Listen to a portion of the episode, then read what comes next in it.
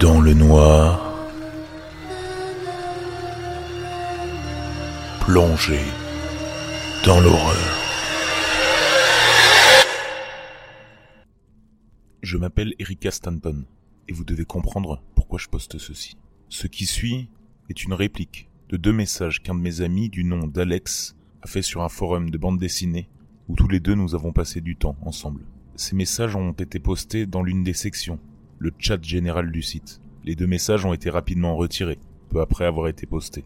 J'étais en train de répondre au deuxième message lorsqu'il a été retiré.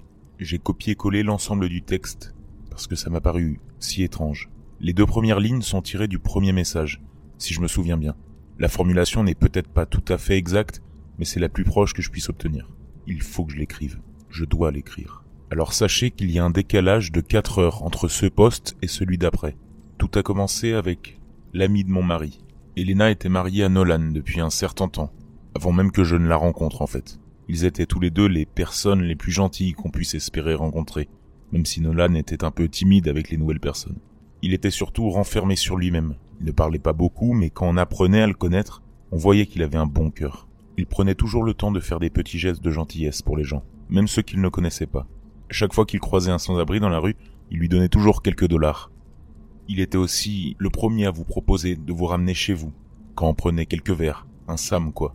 Enfin ce genre de choses. Bref, un jour, alors que je parlais à Elena, elle m'a dit que Nolan avait commencé à agir bizarrement.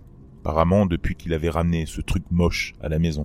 En tout cas c'est ce qu'elle m'a dit. Alors ça a piqué ma curiosité. Je lui ai demandé de quoi elle parlait. Elle m'a expliqué qu'environ deux semaines auparavant, Nolan était rentré à la maison après une longue journée au bureau, avec quelque chose sous le bras n'avait jamais vu auparavant. Cela ressemblait, disait-elle, à un ordinateur portable, mais un ordinateur portable qui avait été partiellement démantelé, démonté en plusieurs morceaux. Dessus, il y avait des fils et des choses branchées qu'elle ne reconnaissait pas.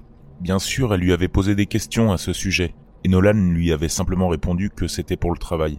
Nolan travaillait dans la programmation informatique, donc cette explication lui a semblé assez raisonnable, et elle n'y a pensé que quelques jours plus tard. C'est alors qu'elle est rentrée des courses et qu'elle l'a trouvé assis, devant un écran bleu, brillant. De temps en temps, il y tapait quelques trucs, du charabia, du code, à ce qu'elle en savait, des lettres et des chiffres au hasard sans véritable ordre. Puis il fixait l'écran jusqu'à ce qu'une ligne apparaisse en réponse, ce qui, selon elle, devait signifier qu'il était connecté à un réseau. Sauf qu'elle avait remarqué plus tard, ce jour-là, alors que Nolan était encore en train de tapoter sur le clavier, que le modem était éteint. Pas de connexion Internet. Elle m'a dit que cela durait depuis un certain temps déjà et que chaque fois qu'elle essayait d'en parler avec lui, il avait l'air confus, pendant quelques instants, comme s'il ne savait vraiment pas à quoi elle faisait référence lorsqu'elle lui posait des questions sur cet appareil. Puis, il se remettait à dire que c'était pour le travail, et n'en parlait plus. Cela m'a paru très étrange, alors je lui ai demandé si elle pouvait prendre une photo de l'écran pendant qu'il tapait, je sais pas, en utilisant son iPhone ou autre chose, et de me l'envoyer. En voyant l'image, je lui ai dit qu'on aurait dit que Nolan et son interlocuteur communiquaient par une sorte de code, et j'avais un ami qui était un peu un génie pour déchiffrer ce genre de choses. Je lui ai proposé mon aide, et elle a accepté, clairement inquiète pour son mari. Elle m'a dit qu'il était de plus en plus distant, et presque trop extraverti. Ce n'était pas l'homme timide, habituel qu'elle connaissait. Elle avait l'air vraiment inquiète pour lui. C'est à ce moment-là que je me suis dit qu'elle faisait pas tout un pataquès pour rien, et qu'il y avait peut-être quelque chose qui clochait. Quelques jours plus tard, mon ami Jack et moi nous sommes mis au travail pour essayer de déchiffrer la photo avec le code. Bon, c'est vrai qu'il a fait le plus gros du travail pour être honnête. Ok, tout le travail. Mais j'ai supervisé. Ça lui a pris du temps, mais finalement il a compris. Ce qu'il a trouvé n'avait pas vraiment de sens pour moi. La ligne de code de Nolan disait en attente, stand-by en anglais. La réponse de la personne à qui il parlait était ne porter que du blanc pour le reste de la journée. Puis on pouvait voir que Nolan avait vu le message et c'était tout ce qu'on pouvait voir sur cette image. Quand j'en ai parlé à Elena, elle a semblé encore plus troublée par tout cela. Elle m'a dit que peu de temps après avoir pris cette photo, Nolan s'était effectivement levé, il était allé dans la chambre et il avait mis une tenue entièrement blanche des chaussures blanches, des chaussettes blanches, un pantalon blanc et une chemise avec une ceinture blanche. Pourtant, en général, il préférait les couleurs plus sombres, le noir et le gris surtout. Alors, elle s'était dit que c'était bizarre. Et encore plus bizarre, elle ne se souvenait même pas d'avoir vu la tenue qu'il portait dans leur armoire. Cela a duré un certain temps, Nolan agissait bizarrement, se comportait ou parlait d'une manière qui n'était pas normale pour lui. Il semblait souvent distrait ou distant et rentrait de plus en plus souvent tard à la maison. À un moment donné, il est rentré à la maison avec des coupures sur les mains, comme des égratignures, et il ne semblait pas savoir comment il les avait eues. Il y a une autre chose qui l'a troublé, c'est la façon dont laquelle l'appareil ne semblait jamais tomber en panne de courant. Il avait toujours de la batterie. Pourtant, pendant le week-end, il était allumé 24 heures sur 24, 7 jours sur 7, et il était jamais branché, pas de prise de recharge. Il continuait à fonctionner toute la journée. La batterie sur laquelle il fonctionnait ne manquait jamais de jus et quelle que soit la pièce de la maison où il se trouvait, lorsqu'une ligne de code apparaissait à l'écran, Nolan arrivait en courant, comme le chien de Pavlov au son de la cloche. C'est une semaine plus tard qu'Elena m'a appelé, en larmes et l'air frénétique. Elle m'a dit que Nolan avait disparu. Elle s'était réveillée au milieu de la nuit et il avait disparu. Elle avait essayé son téléphone. Il n'y avait pas eu de réponse. Elle a appelé le bureau, leurs amis, ses parents, ses proches. Rien. Elle a appelé la police, mais ils ont dit que c'était encore trop tôt pour le déclarer comme disparu. Et elle avait dit que lorsqu'elle était descendue dans le salon, cette fichue chose était restée ouverte sur la table. L'écran bleu, diffusant sa faible lumière contre un canapé qui semblait avoir été occupé jusqu'à récemment.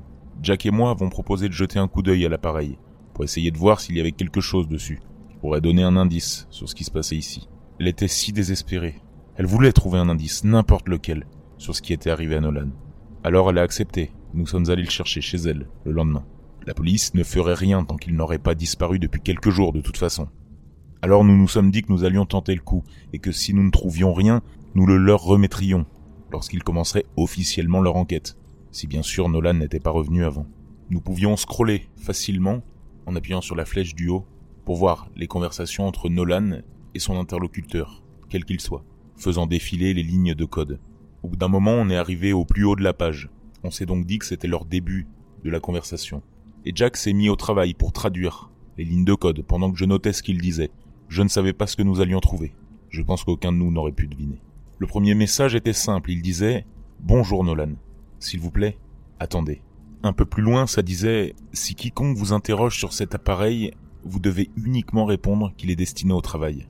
Nous vous fournirons des instructions supplémentaires si nécessaire. La suivante était probablement aussi de son contact inconnu. On pouvait y lire Ne mangez que des légumes aujourd'hui. Une autre instruction. Jack a ensuite traduit la suivante. Nolan indiquait qu'il était à l'appareil, avec un simple Je suis ici. Et un ordre suivait.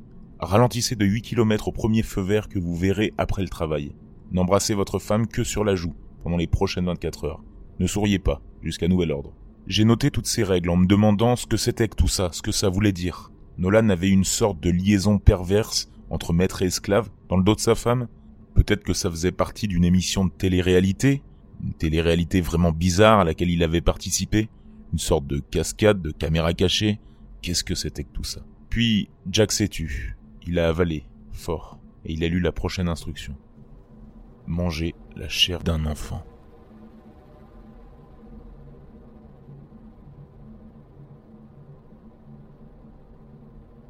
Je me suis tourné pour le regarder et à ce moment-là, j'étais putain de terrifié. Plus nous avancions, plus cela me faisait peur. Et je pensais, et j'espérais sincèrement, que c'était lui qui me faisait marcher. J'ai même dit, tu l'as inventé, c'est pas possible. je voulais que ce soit une blague. C'était plutôt... En fait, je l'implorais, le suppliant de me dire qu'il l'avait inventé. D'après son regard, soit il ne l'avait pas fait, soit il était un bien meilleur acteur que je ne l'avais imaginé. Les instructions suivantes que nous avons traduites étaient des absurdités plus banales, des ordres sur ce qu'il fallait porter, à quelle vitesse il fallait marcher, quel chemin prendre pour aller au travail, quoi manger. Je me suis presque fait croire qu'il s'agissait d'une mauvaise traduction, que Jack avait mal comprise. Puis il a lu la suivante. Enlevez les yeux et la langue du premier sans-abri que vous voyez aujourd'hui. Maintenant, j'en suis presque sûr que la plupart des gens seraient effrayés par cela. Mais moi, je n'étais pas seulement déstabilisé, je me sentais physiquement malade, parce que je me souviens d'avoir lu un article, il n'y a pas longtemps, sur le meurtre brutal d'un homme que l'on croyait être l'un des milliers de sans-abri qui occupaient la ville. Il avait été retrouvé dans une mare de sang, les yeux arrachés, la langue aussi, sur le seuil d'une boutique. Les instructions restantes étaient pour la plupart des instructions de tous les jours, sans que cela ait d'importance à ce stade. Une curiosité morbide nous a cependant poussé à continuer, il y avait des instructions comme frapper le deuxième animal errant que vous voyez avant 18 heures, ou détruisez le troisième distributeur automatique que vous croiserez. Puis est arrivée la dernière ligne du texte, avant que Nolan disparaisse. Elle était si simple à lire. Nous arrivons. Attendez dehors pour la collecte. Et puis ça s'est arrêté.